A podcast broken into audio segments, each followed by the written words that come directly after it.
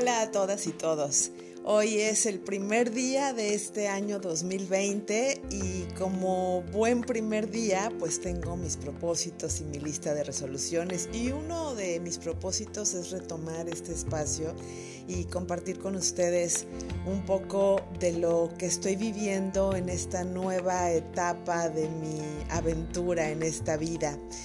Y es que actualmente vivo a algunos, varios, muchos kilómetros de donde solía vivir, que era Cancún. Ahora estoy en un muy apacible pueblecito del Midwest en los Estados Unidos que se llama Fairfield y está ubicado en el estado de Iowa.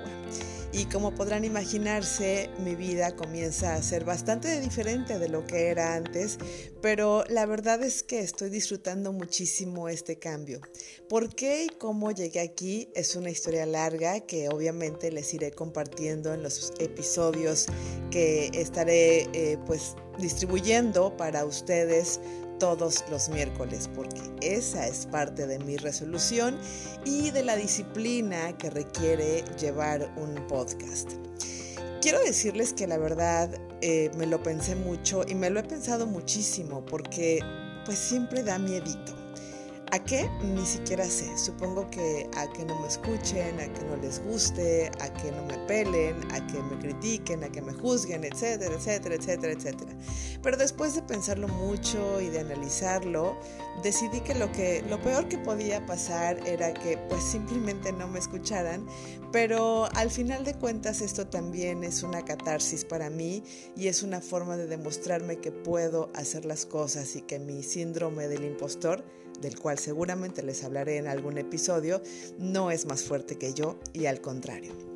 Quiero decirles que en esta nueva vida que empecé hace poco más de 10 días atrás y que es haber iniciado no solamente la vida en un país que no es el mío, con un idioma que no es el mío, eh, una vida en pareja, eh, es, ha sido todo muy emocionante, muy nuevo y implica evidentemente muchos retos. Creo que el principal reto que, al cual me he enfrentado, no solo en los últimos días, sino en los últimos meses, fue el desapego.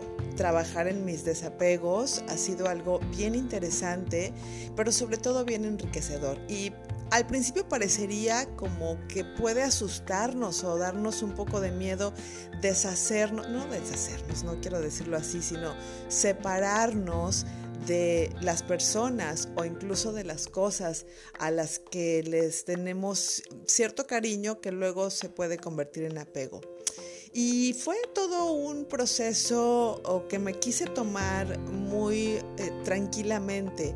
Eh, me di mis tiempos, eh, me estuve apapachando mucho y estuve pensándolo no como una pérdida, sino como una ganancia, porque al final de cuentas, cuando nos llenamos sobre todo de cosas materiales en la vida, es que de pronto nos empiezan a pesar y es cuando empezamos a dejar de avanzar.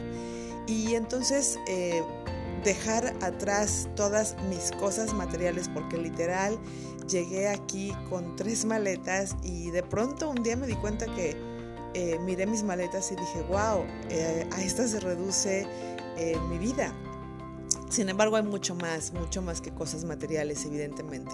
Dejé familia, claro, dejé a mi hija, dejé a, mis familiares, dejé extraordinarios amigos, pero entendí que no era para siempre, era simplemente una etapa nueva que yo iba a iniciar y que me iba a permitir crecer y que me iba a permitir ser mejor persona.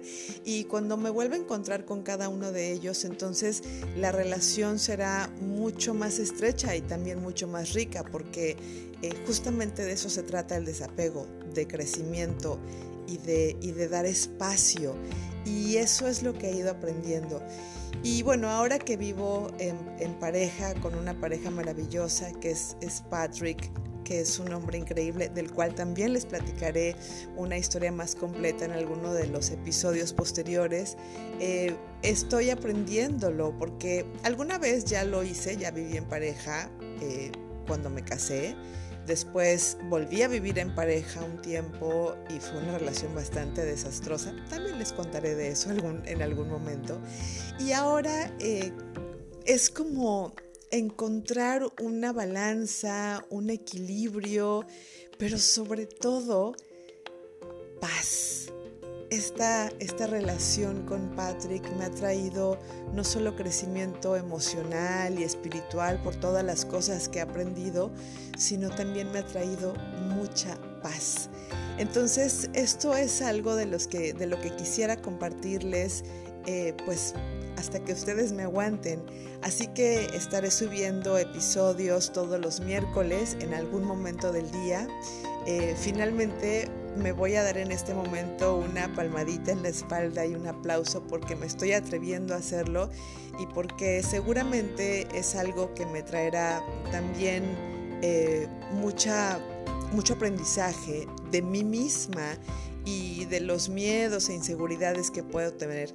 Y la verdad es que no me da pena decir que tengo miedos e inseguridades porque he aprendido que todos de alguna forma los tenemos. Y en esta aventura que se llama vida es cuando los vamos trabajando y los vamos superando y los vamos transformando en logros, en triunfos, en éxito, pero sobre todo en felicidad.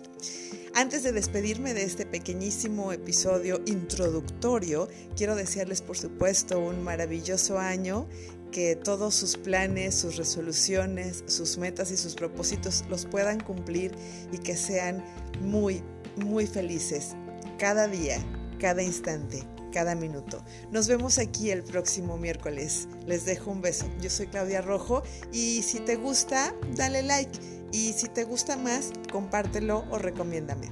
Adiós.